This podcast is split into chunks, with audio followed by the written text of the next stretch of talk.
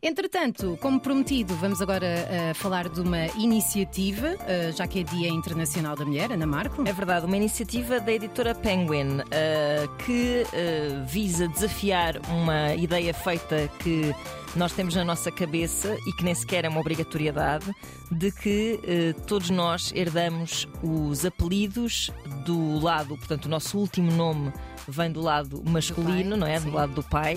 Uh, isso não tem de ser assim. Pois não! E por isso mesmo, questionando uh, essa regra, entre aspas, a Penguin lança esta campanha que é explicada aqui pela Maria João Machado. Uma mudança de nome pensada para mudar mentalidades. É este o moto do projeto que estamos a lançar na Penguin Random House e que apresenta uma série de livros numa edição especial com uma sobrecapa onde o nome do autor surge pela primeira vez com o seu apelido materno, em vez do apelido paterno, pelo qual uh, muitos de nós somos, na verdade, mais conhecidos é uma convenção que está enraizada na nossa sociedade e que neste dia especial faz sentido questionar, como faz sentido questionar outras convenções que existem e que não dão visibilidade à mulher.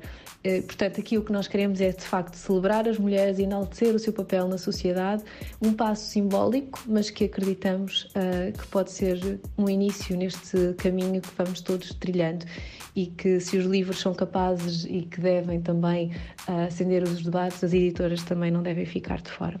O que é que vocês acham disto? Acho, acho ótima iniciativa e acho que é bem verdade, não só os nomes paternos, como também os nomes de casada e de solteira, não é? Ora!